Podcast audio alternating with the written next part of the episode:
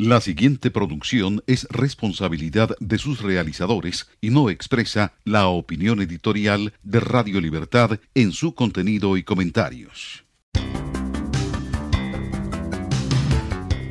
Aquí comienza Enlace Internacional con la Voz de América. Saludamos a nuestra audiencia en Colombia, Venezuela y el mundo por la frecuencia de Radio Libertad 600 AM en Barranquilla, Colombia y en simultánea por internet en www.cadenaradiallalibertad.com.co.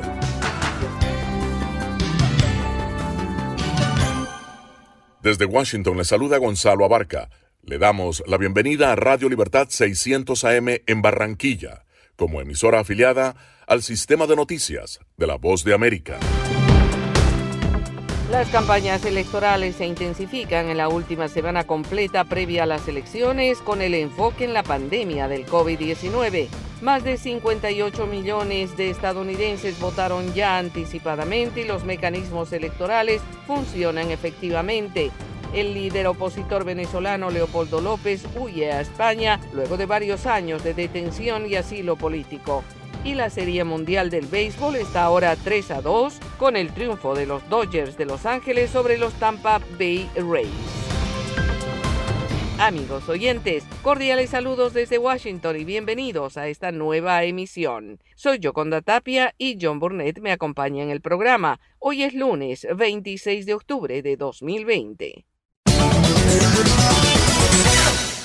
Esta es la voz de América y aquí comenzamos a informar.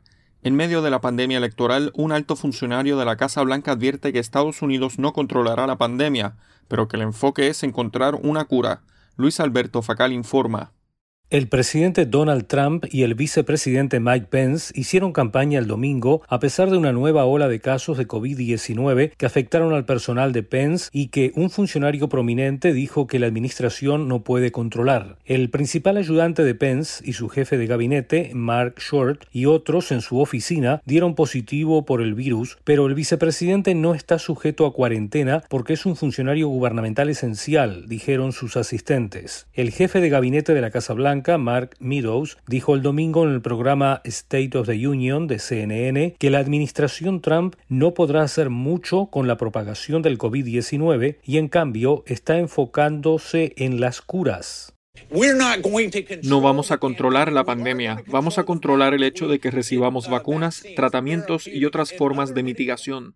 Pence hizo campaña el domingo en Kingston, Carolina del Norte, mientras que Trump celebró eventos en New Hampshire y Maine. El candidato demócrata a la Casa Blanca, Joe Biden, no participó en actos de campaña el domingo, pero su compañera de fórmula a la vicepresidencia, Kamala Harris, hizo campaña en Detroit, Michigan y en otras partes de ese estado. El domingo, nueve días antes de las elecciones, 58,6 millones de personas habían emitido su voto, ya sea por correo o en persona en forma adelantada. Entre los que votaron anticipadamente el sábado estuvo el presidente Donald Trump, quien emitió su voto en Florida, el estado donde ha fijado residencia.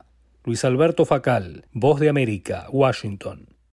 En esta pandemia, las barreras de plexiglas, las máscaras y los desinfectantes de manos son herramientas esenciales, no solo para la seguridad personal, sino también para la democracia de los Estados Unidos. Y en esa posición están los oficiales electorales locales, que son, en última instancia, los responsables de apoyar a los ciudadanos a emitir su voto. Angie Maniglia Turner es la principal funcionaria electoral en la ciudad de Alexandria, en Virginia, en las afueras de Washington, D.C y dice Hemos agregado marcadores de distanciamiento social para asegurarnos de que todos respeten el requisito de los seis pies. Pedimos que todos los votantes usen máscaras al ingresar al lugar de votación.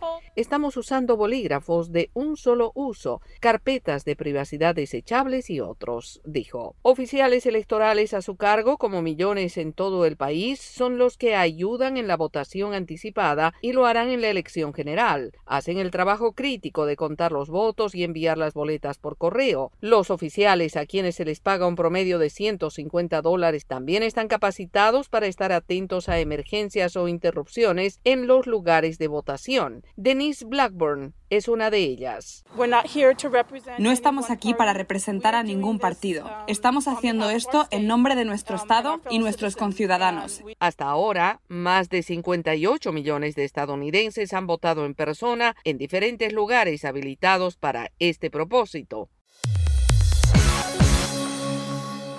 Escuchan la voz de América conectando a Washington con Colombia, Venezuela y el mundo a través de Radio Libertad 600 AM. Por segunda vez en dos meses, un panel de jueces federales en California puso una orden a la administración Trump para que incluyera a inmigrantes sin estatus migratorio en el censo decenal, un conteo que terminó la semana pasada. La administración del presidente Donald Trump ordenó en julio excluir del conteo a inmigrantes ilegales, diciendo que permitir que se contara a personas que permanecen ilegalmente en el país para el reparto de escaños en el Congreso socava los principios de la democracia representativa. El panel de tres jueces estuvo de acuerdo con los demandantes en que el requisito de la Constitución de los Estados Unidos de que el censo cuente el número total de personas en cada estado se aplica independientemente de la situación de ciudadanía. Paralelamente, el censo terminó la semana pasada después de que la Corte Suprema se pusiera del lado de la administración del presidente y suspendiera una orden de un tribunal inferior que permitía que el recuento continuara hasta el 31 de octubre. Esto causó que censistas que iban de puerta en puerta no llegaran a todos los hogares necesarios para hacer un conteo completo de la población estadounidense, y esto, indican activistas comunitarios, estadísticos y grupos de derechos civiles,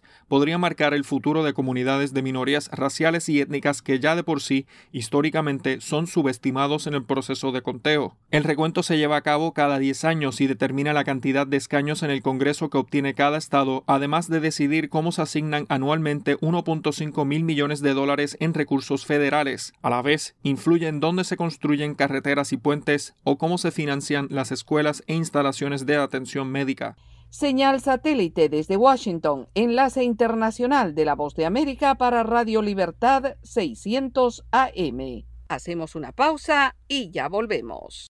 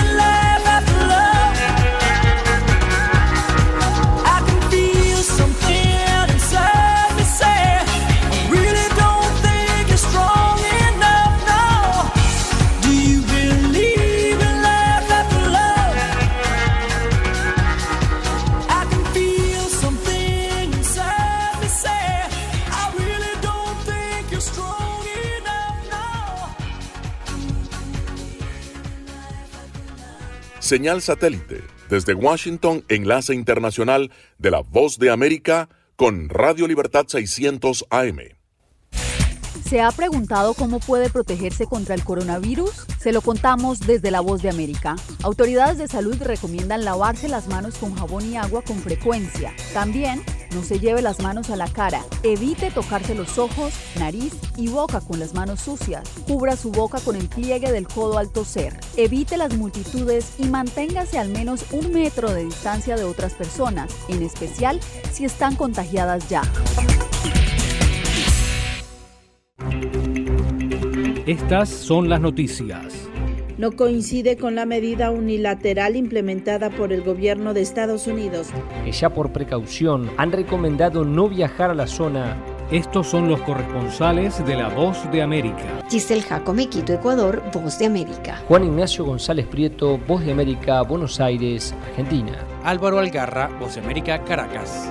Llevando siempre la información desde el lugar de los hechos.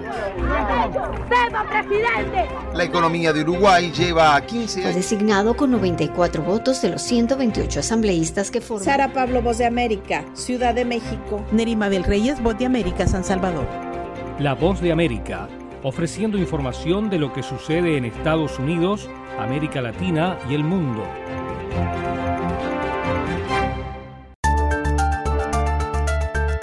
Los que al fin de cuentas acabarían beneficiando de esto serían las, compañías petroleras. Conversando con la BOA. El gobierno chino tiene capital para invertir.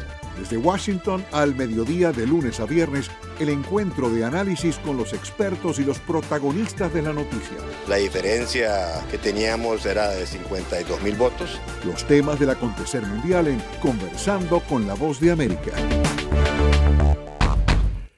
Esta es la señal de Radio Libertad 600 AM emisora afiliada al sistema de noticias de la Voz de América. Y el líder opositor venezolano Leopoldo López, que llegó ayer a España y se reunió con su familia, aseguró que continuará su lucha por Venezuela sin bajar los brazos para lograr la democracia y la estabilidad que merece su país. López abandonó la Embajada de España por voluntad propia luego que el 30 de abril de 2019 pidiera la protección diplomática. La misión española en Caracas emitió un comunicado luego que López llegara a Madrid y denunció detenciones arbitrarias de su personal en Caracas. España condena las detenciones de personal laboral de su embajada, así como los registros producidos en domicilios del personal adscrito a la misma. Estos actos suponen un incumplimiento de las obligaciones en la Convención de Viena sobre relaciones diplomáticas, dijo el comunicado. En tanto, el Consejo Nacional Electoral de Venezuela, designado por el Tribunal Supremo de Justicia, realizó un simulacro de elecciones parlamentarias. Carolina Alcalde con detalles. El Consejo Nacional Electoral, cuestionado por la oposición y la comunidad internacional, realizó un simulacro de las elecciones legislativas previstas para el 6 de diciembre para que, según el organismo, los venezolanos pudieran conocer las nuevas máquinas de votación y familiarizarse con el proceso en 381 centros habilitados para ese proceso. Griselda Colina, directora del Observatorio Global de Comunicación y Democracia, dijo a La Voz de América que, independientemente de los cuestionamientos en torno a los comicios legislativos, el simulacro reviste importancia debido a que se trata de un nuevo sistema de votación con nueva maquinaria, luego que en marzo un incendio consumiera prácticamente todas las máquinas utilizadas en el sistema electoral. Pensando de cara a los próximos procesos que se presentan en el calendario electoral venezolano, tengamos en cuenta que esta es una oportunidad para ver, para conocer ese sistema, para incluso poder hacer las críticas, los cuestionamientos y para conocerlo de cerca y ver cómo funciona. En tanto, el presidente interino Juan Guaidó juramentó los comandos de campaña que se encargarán de organizar y movilizar a los ciudadanos para que rechacen los comicios que consideran un fraude y por la consulta popular que promueve la mayoría de la oposición venezolana. ¿Cuál es la alternativa? Organizarnos, unificarnos, activar a cada venezolano, ir a cada centro de votación, ir a cada núcleo electoral donde vayamos a conformar cada centro, invitar a nuestra gente, explicarle que no deben participar en el fraude, que es una trampa de la dictadura. Por su parte, el jefe del comando de campaña del gobierno en disputa de Maduro, Jorge Rodríguez, aseguró que los centros habilitados para el simulacro de votación estuvieron abarrotados de venezolanos, lo que a su juicio demuestra que la intención del pueblo es participar en el venidero proceso electoral. Carolina, alcalde Voz de América, Caracas. Escuchan la Voz de América en la señal internacional de Radio Libertad 600 AM. Saludos desde Washington, soy John F. Burnett y estamos en Conversando con la Voz de América. En la reciente concluida Asamblea General de la Organización de los Estados Americanos, se aprobó una resolución sobre Nicaragua estableciendo mayo de 2021 como el plazo para que el gobierno de Daniel Ortega implemente reformas que garanticen elecciones libres, justas y transparentes en ese mismo año. El tema se analiza en esta entrevista de nuestra corresponsal en Managua, Daliano Caña, al analista y ex diplomático nicaragüense Bosco Matamoros. Eh, la resolución aprobada con 20 votos del Consejo Permanente de la OEA, 12 abstenciones y solo la oposición de Nicaragua y otro país, demuestra lo solitario que está el gobierno de Daniel Ortega. La OEA, demostrando su vocación democrática, una vez más le hace el llamado al gobierno de Daniel Ortega para iniciar el proceso de reformas electorales a través de un diálogo tanto con la oposición nicaragüense como con la OEA.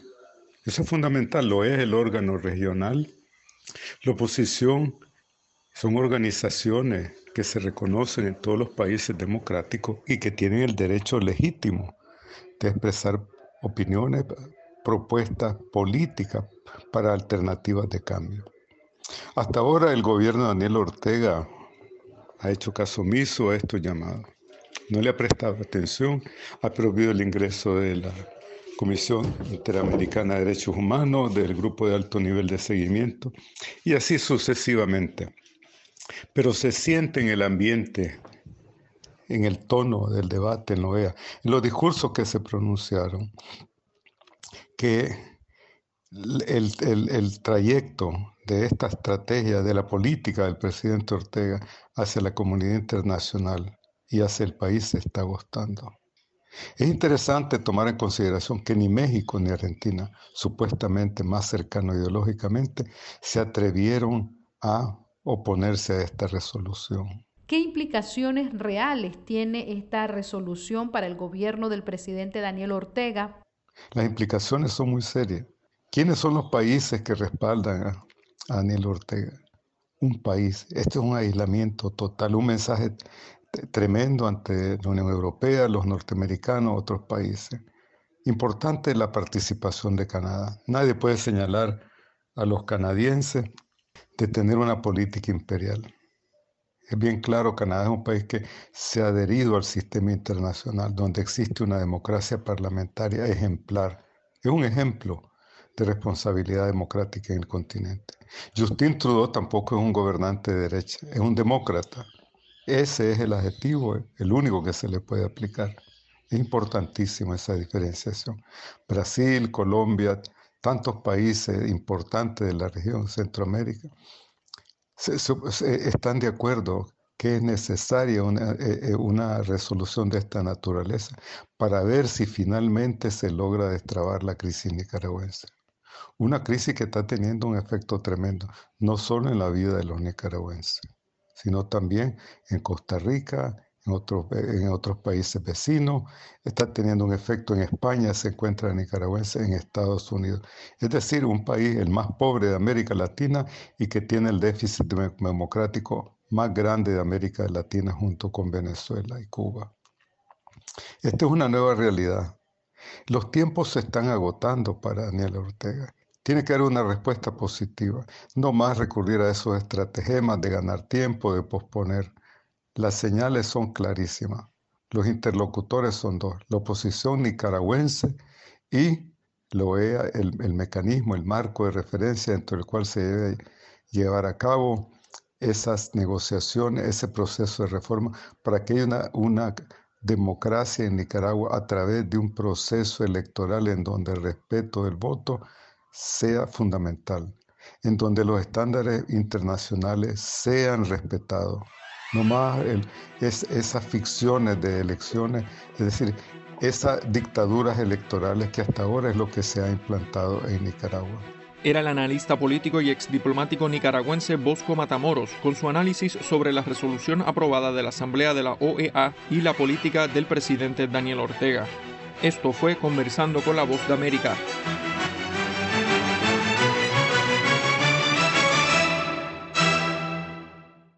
Escuchan la voz de América en la señal internacional de Radio Libertad 600 AM. Hacemos una pausa y ya volvemos.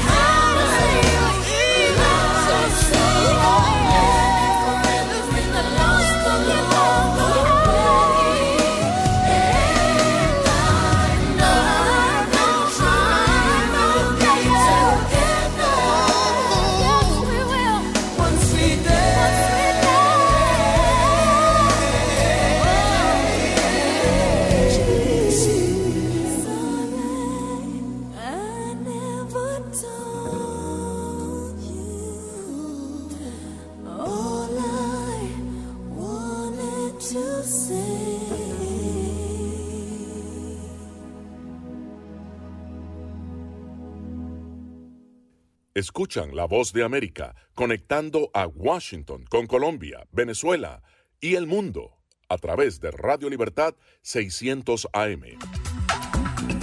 Con un equipo de periodistas, corresponsales, editores y productores, La Voz de América te ofrece las noticias, las organizaciones a favor de los eventos, alrededor de 33 mil refugiados, hasta ocho barreras de seguridad. La información llega a través de La Voz de América, directo desde nuestros estudios en Washington a nuestras estaciones afiliadas en toda América Latina. Síguenos a través de voanoticias.com. Señal satélite desde Washington, enlace internacional de la Voz de América con Radio Libertad 600 AM. Bolivia inicia oficialmente su proceso de transmisión de gobierno luego que los resultados oficiales confirmaron a Luis Arce Catacora como nuevo presidente del país. Fabiola Chambi informa desde Bolivia. Luis Arce Catacora del Movimiento al Socialismo, el partido de Evo Morales, obtuvo el 55,10% de votos en las elecciones generales del 18 de octubre, según los datos oficiales del Tribunal Supremo Electoral, confirmándolo como el nuevo presidente de Bolivia hasta 2025. Si bien estos datos fueron públicos cinco días después de los comicios, el presidente del Tribunal Supremo Electoral, Salvador Romero, destacó la transparencia del proceso y dijo que fue el cómputo más rápido de la historia democrática de Bolivia. Y establece el récord del cómputo presidencial más rápido de la historia democrática del país y uno de los más ágiles de América Latina. Por su parte, Luis Arce, el presidente electo que se prepara para prestar el juramento y asumir el mando de la nación, anticipó que implementará en su gobierno varias medidas como el bono contra el hambre que aseguró se pagará antes que termine este año. Hemos ratificado ese triunfo del movimiento al socialismo en Bolivia, esta vez de una manera absolutamente aplastante para que no quede la menor duda de que en Bolivia eh, hay una mayoría que prefiere al movimiento al socialismo. Luego de la confirmación de resultados oficiales, la Organización de los Estados Americanos aseguró que la elección de Luis Arce como nuevo presidente de Bolivia fue transparente y su victoria contundente. También los otros veedores internacionales confirmaron la legitimidad de los comicios. Fabiola Chambi, Voz de América, Bolivia. ¿Qué tal amigos de Radio Libertad 600 AM en Barranquilla? Colombia. Les saluda Henry Llanos y en breve La Voz de América ofrecerá su resumen deportivo desde los estudios de La Voz de América en Washington. Recuerden, la actualidad deportiva llega a través de Deportivo Internacional, un programa de La Voz de América.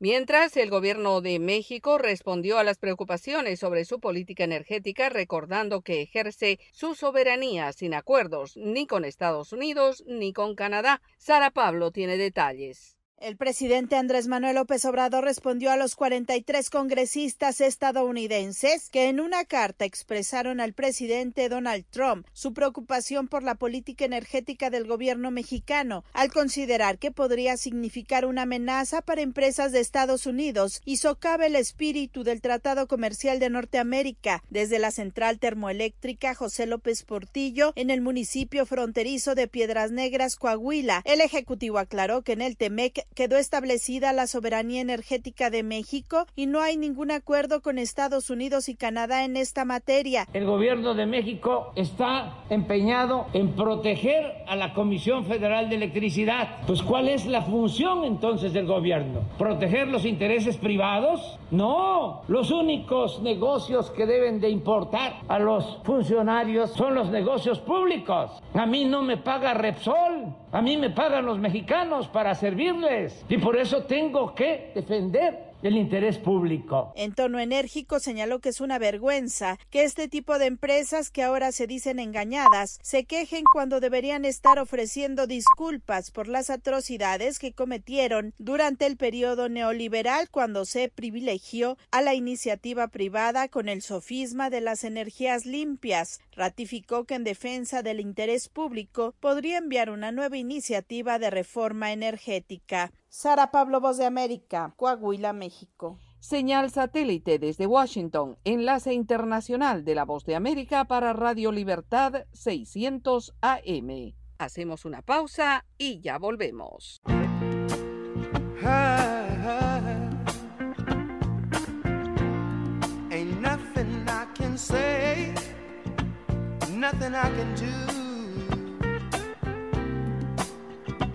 so bad. So blue. Mm. I got to make it right for everyone concerned. Even if it's me, if it means it's me, what's getting burned. Cause I could never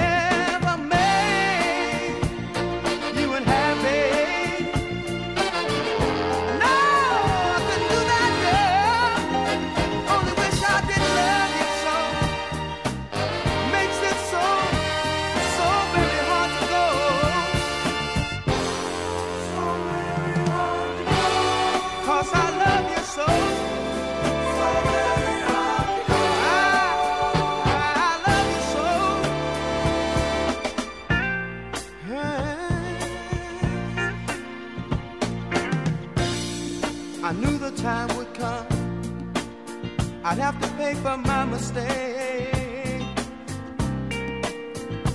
I can't blame you for what you're doing to me, girl. Even though my heart aches.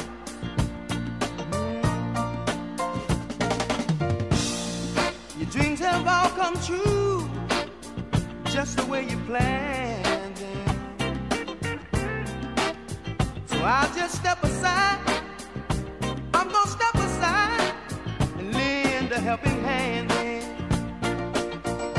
Cause I could never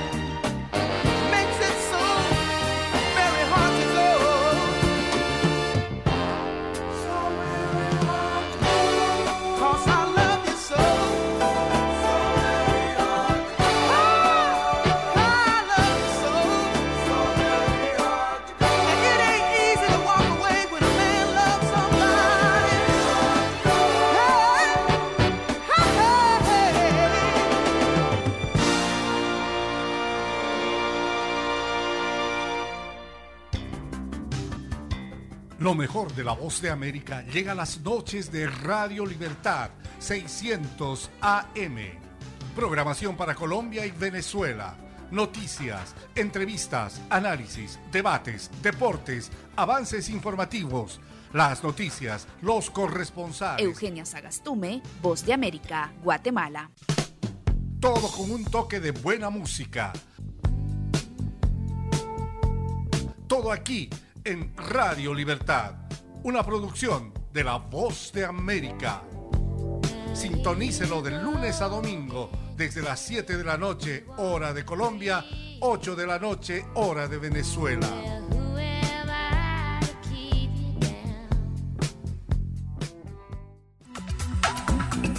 Con un equipo de periodistas, corresponsales, editores y productores, La Voz de América te ofrece las noticias, Las organizaciones a favor de los eventos. Alrededor de 33 mil refugiados. hasta ocho barreras de seguridad se tendrán. La información llega a través de La Voz de América, directo desde nuestros estudios en Washington a nuestras estaciones afiliadas en toda América Latina. Síguenos a través de voanoticias.com. Escuchan la voz de América conectando a Washington con Colombia, Venezuela y el mundo a través de Radio Libertad 600 AM. En Nicaragua, diputados sandinistas presentan ante la Asamblea Nacional una propuesta de reforma constitucional para establecer la cadena perpetua. Daliana Ocaña tiene el reporte.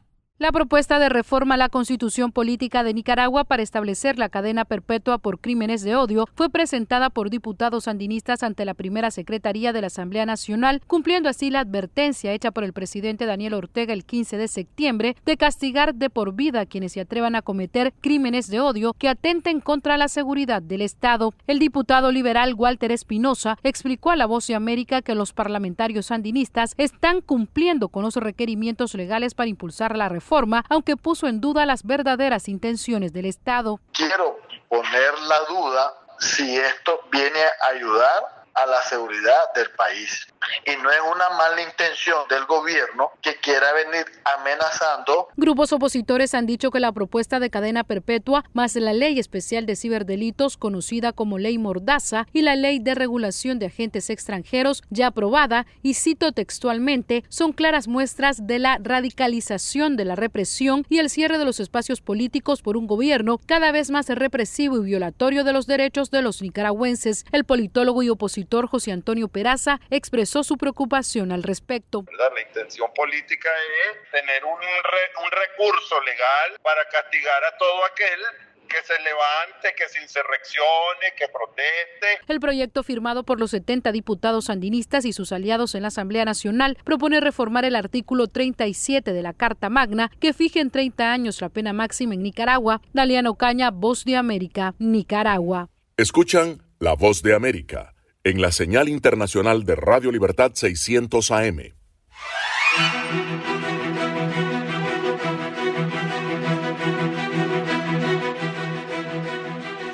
Desde Washington, soy Yoconda Tapia y estamos en Conversando con la Voz de América. Las elecciones en Bolivia aún no tienen resultados oficiales y lo que se conoce hasta ahora son proyecciones de dos encuestadoras que anticipan un triunfo del movimiento al socialismo, el partido de Evo Morales. Analizamos el escenario desde el punto de vista de estos datos con el analista y docente de ciencias políticas en la Universidad Católica Boliviana, Carlos Cordero Carrafa. Estamos a, escasas horas de haber concluido el proceso electoral en Bolivia con un escenario también todavía cargado de incertidumbre porque no conocemos los resultados oficiales del Tribunal Supremo Electoral, solamente proyecciones realizadas por algunas empresas encuestadoras que sin embargo ya parecen dar por sentado la victoria del candidato del movimiento al socialismo, el exministro de Economía Luis eh, Arce Catacora. Lo que se conoce hasta ahora es el resultado que han obtenido dos encuestadoras. ¿Cómo obtienen ellos este resultado y cuán creíble es? Ambas han hecho lo que se denomina una encuesta a boca de urna. Han eh, seleccionado algunas mesas a lo largo del país y han colocado entrevistadores, encuestadores para recopilar esa información. Ambas se habían comprometido a entregar resultados a las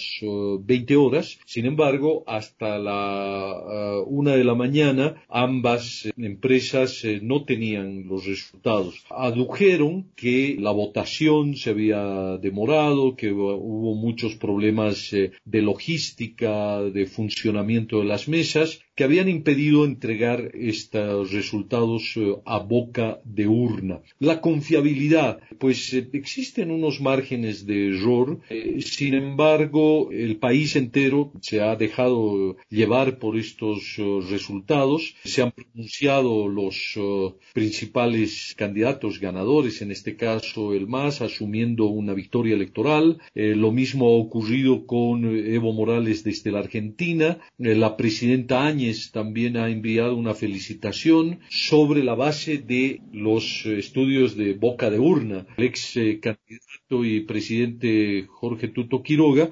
también ha reconocido la victoria del movimiento al socialismo. En este escenario, el proceso electoral en Bolivia ha sido totalmente diferente a lo que sucedió en el año 2019. La Corte Electoral manejó su trabajo de una manera bastante profesional.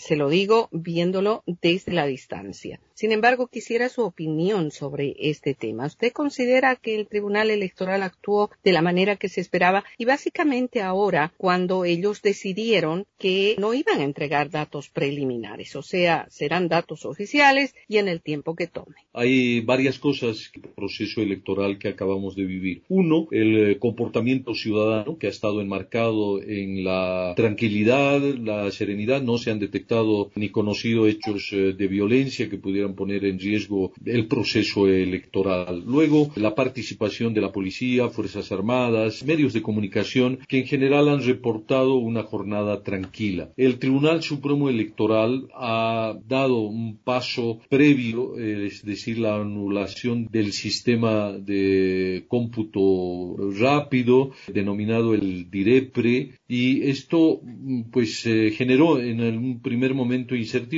pero finalmente es un servicio. Eh, es un servicio para eh, conocer los datos de manera anticipada. El Tribunal Supremo Electoral eh, ha anticipado la posibilidad de dar resultados oficiales después de realizadas las elecciones y tiene un plazo de siete días. El balance finalmente es que el tribunal ha transparentado la información, ha realizado permanentes encuentros con líderes de opinión, medios de comunicación, observadores internacionales para tratar de dar credibilidad. El país está esperando eh, con impaciencia los resultados eh, finales del Tribunal Supremo Electoral. Era el profesor Carlos Cordero Carrafa, analista y docente de ciencias políticas en la Universidad Católica Boliviana, analizando la situación actual luego de las elecciones generales en Bolivia. Esto fue Conversando con la Voz de América.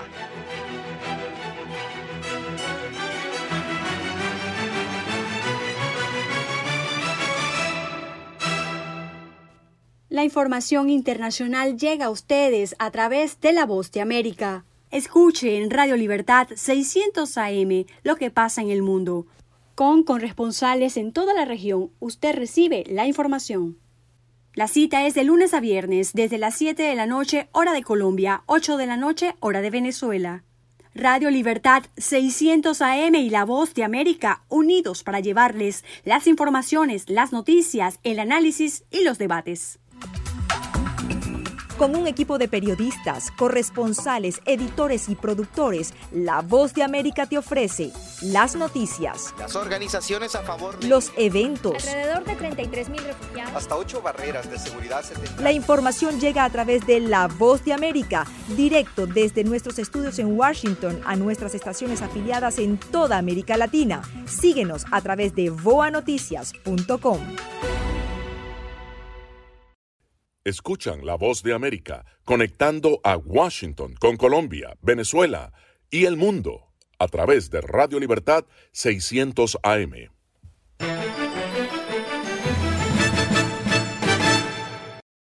Y en El Salvador crece la preocupación por señales de un deterioro de la libertad de prensa. Neri Mabel Reyes en el reporte.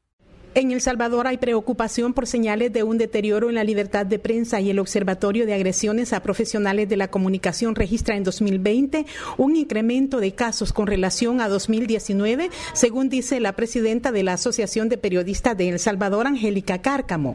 Hay una negativa en este gobierno comparado a las anteriores que siguen también realizando ese tipo de prácticas, pero este gobierno tiene una línea muy continua de negar información a periodistas de diversos medios de comunicación. De hecho, tiene una comunicación muy centralizada. La falta de derecho a preguntas de periodistas de ciertos medios críticos al gobierno y declaraciones estigmatizantes por la publicación de casos documentados de presuntos hechos de corrupción, así como aplicar categoría de información reservada a aspectos relacionados de la pandemia por el COVID-19, son señales que fueron puestas de relieve en la reciente Asamblea General de la Sociedad Interamericana de Prensa. En días anteriores, el presidente de la República, Nayib Bukele, se comprometió en cadena de radio a mantener el respeto a la libertad de prensa. Nosotros aquí nos comprometemos frente al pueblo salvadoreño a garantizar la libertad de expresión al máximo, al 100%, y garantizar la libertad de prensa al máximo, al 100%. Pero ojo, esa es la misma libertad que tenemos todos. La gremial de periodistas de El Salvador tiene temores porque cree que el gobierno busca una sola narrativa oficial de los hechos con la puesta recientemente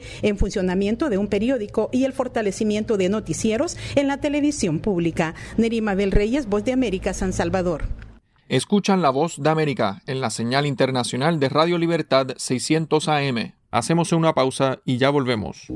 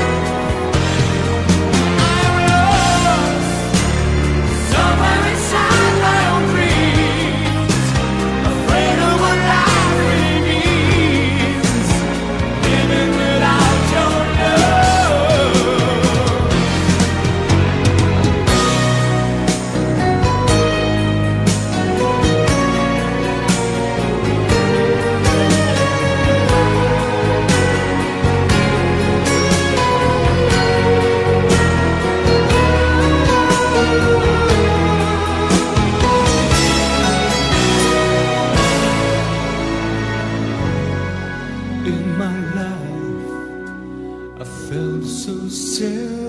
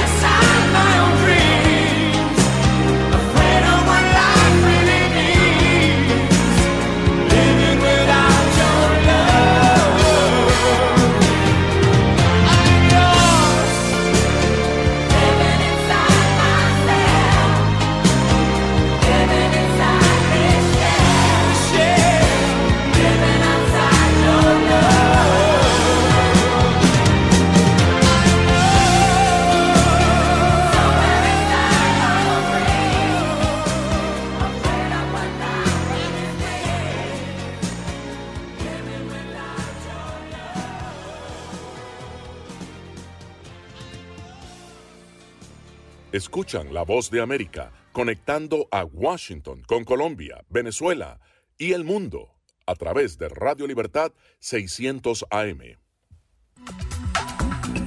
Con un equipo de periodistas, corresponsales, editores y productores, La Voz de América te ofrece las noticias, Las organizaciones a favor de los eventos. Alrededor de 33 mil refugiados. hasta ocho barreras de seguridad. La información llega a través de La Voz de América, directo desde nuestros estudios en Washington a nuestras estaciones afiliadas en toda América Latina. Síguenos a través de voanoticias.com. Estas son las noticias. A tempranas horas de la mañana, acompañado por sus aliados políticos, el presidente No coincide con la medida unilateral implementada por el gobierno de Estados Unidos. que ya por precaución han recomendado no viajar a la zona. Estos son los corresponsales de la Voz de América. Álvaro Algarra, Voz de América, Caracas. Giselle Jacome, Quito, Ecuador, Voz de América. Juan Ignacio González Prieto, Voz de América, Buenos Aires, Argentina. Llevando siempre la información desde el lugar de los hechos. La economía de Uruguay lleva 15 años de crecimiento ininterrumpido. Fue designado con 94 votos de los 128 asambleístas que forman. Sara Pablo, Voz de América, Ciudad de México. Nerima del Reyes, Voz de América, San Salvador. La Voz de América, ofreciendo información de lo que sucede en Estados Unidos, América Latina y el mundo.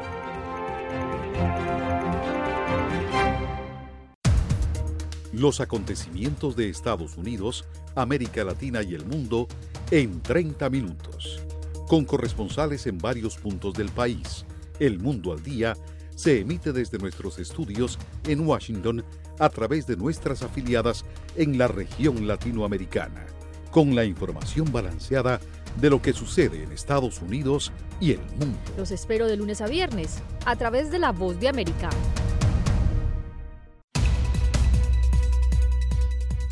¿Qué tal amigos? Les saluda Henry Llanos para invitarlos a escuchar Deportivo Internacional. De lunes a viernes, el resultado y las noticias de los eventos deportivos internacionales en un solo lugar. Deportivo Internacional, una producción de La Voz de América. Y de regreso a la voz de América agradecemos su sintonía y continuamos con más noticias. La pandemia del COVID-19 ha afectado a la industria aeronáutica sumergiéndola en una crisis sin precedentes y millones de puestos de trabajo penden de un hilo. Judith Martín Rodríguez tiene este informe. El COVID-19 sigue llevando malas noticias para la industria aeronáutica estadounidense con pérdidas que continúan aumentando a medida que la pandemia sigue causando estragos en la economía del mundo y disminuye en Estados Unidos la esperanza de un paquete de ayuda gubernamental inmediata. Ha sido un camino lleno de baches para la industria de las aerolíneas desde que la pandemia golpeó a todos los negocios a nivel mundial y esta recesión de la industria eclipsa todas las crisis anteriores, como afirma Carl Moore, profesor de la Universidad McGill. Estamos viendo que los vuelos bajan en un 90% con respecto al año anterior. Es una época de enorme crisis y hay cientos de miles de personas que trabajan en la industria de las aerolíneas. En este desolador escenario, Air Transport Action Group estima que casi 5 millones de empleos en el transporte aéreo a nivel mundial penden de un hilo. A principios de año, las compañías aéreas estadounidenses recibieron préstamos y miles de millones en efectivo para mantenerse a flote. La esperanza era que a estas alturas el virus ya hubiera cesado, pero sigue entre nosotros. Sin embargo, algunos expertos señalan que con las ganancias obtenidas por las aerolíneas durante la última década, estas podrían haber tomado decisiones más sabias. Mientras tanto, las negociaciones entre el Congreso y la Casa Blanca sobre un nuevo paquete de ayuda continúan, aunque con pocas expectativas de que se llegue a un acuerdo pronto. Judy Martín Rodríguez, Voz de América, Washington. Y continuamos informando. En Italia, el gobierno anuncia el endurecimiento de restricciones en todo el país frente al aumento de infecciones de COVID-19. Sabina Castelfranco en el informe. La preocupación por el rápido aumento de las nuevas infecciones diarias de COVID-19 ha provocado un rápido endurecimiento de las medidas del gobierno italiano y el primer ministro Giuseppe Conte firmó un decreto anunciando los nuevos cierres que entraron en vigor en todo el país a partir de hoy. El análisis de la curva epidemiológica la curva muestra un rápido aumento con la consecuencia de que en casi todo el país la propagación del contagio y el estrés en el sistema de salud han alcanzado niveles preocupantes.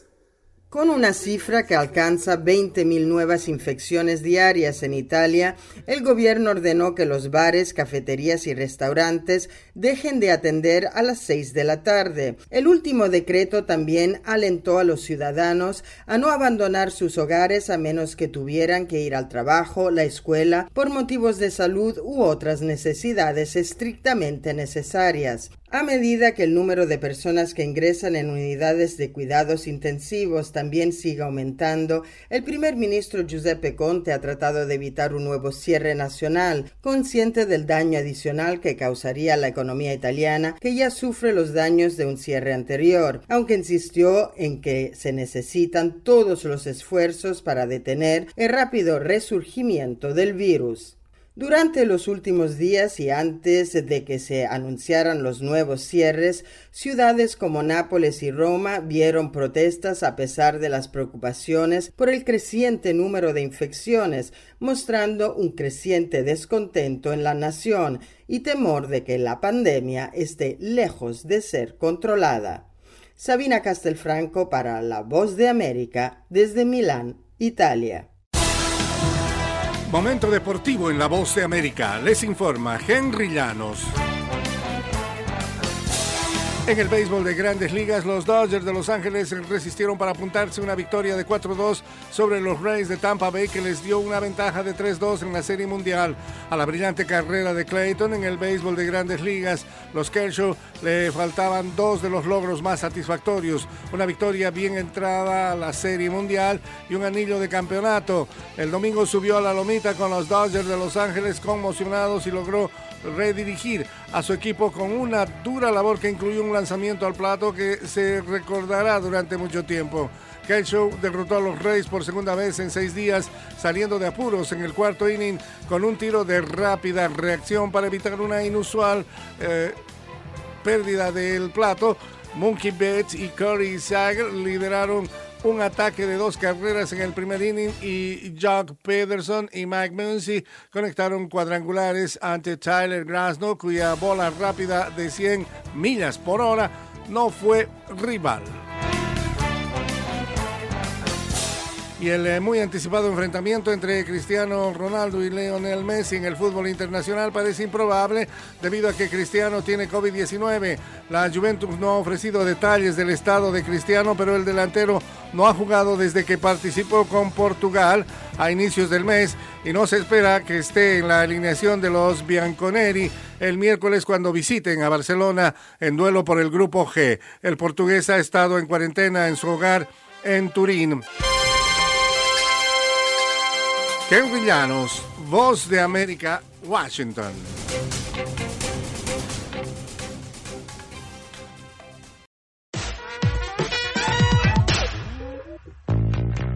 Alejandro Escalona, Voz de América. Por primera vez en casi 60 años, los especiales navideños de Charlie Brown no se van a transmitir por las cadenas de televisión, sino por Apple TV Plus. Los especiales se han transmitido por ABC durante los últimos 20 años y previamente por CBS. Apple TV Plus llegó a un acuerdo con Peanuts Worldwide y Lee Mendelssohn Films Productions para transmitir a Charlie Brown Christmas de 1965, Charlie Brown Thanksgiving del 73 y It's the Great Pumpkin, Charlie Brown de 1966. Los especiales estarán disponibles de forma gratuita durante unos días y luego los fans de Peanuts tendrán que pagar para ver a Charlie Brown, Snoopy y sus amigos. Natalie Portman se prepara para su próxima película de Marvel. Ganadora del Oscar por Black Swan filmará Thor Love and Thunder en Sydney, Australia, pero también tiene otro proyecto, Las Fábulas de Natalie Portman. La actriz modificó tres cuentos infantiles clásicos, La liebre y la tortuga, Los tres cerditos y Ratón de campo y Ratón de ciudad. Portman indicó que su objetivo es preservar y actualizar las historias para reflejar la cultura contemporánea que dice abarca muchos géneros y no solo un mundo predominantemente masculino y que al enfatizar valores como la empatía, la bondad y el cuidado del planeta, el libro es lo que ella espera que sus hijos tengan en el futuro.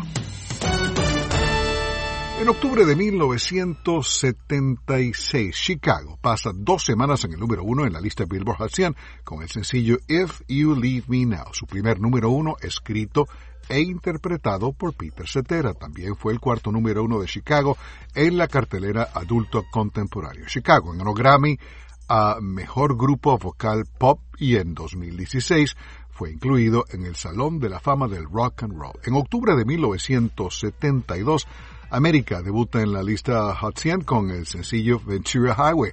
La canción alcanzó el número 8 en diciembre de 1972, año cuando recibió Grammy a Mejor Artista Nuevo. Fue una experiencia, por cierto, muy interesante conocerlos aquí en Estados Unidos, en mi país de origen, Venezuela. América sonaba mucho en las emisoras juveniles con temas como Tin Man, Sister Golden Hair y Horse with No Name, y en ese entonces hace mucho tiempo nunca me pasó por la mente que algún día los iba a conocer en persona. Y es todo por el momento. Desde la Voz de América en Washington, Alejandro Escalona.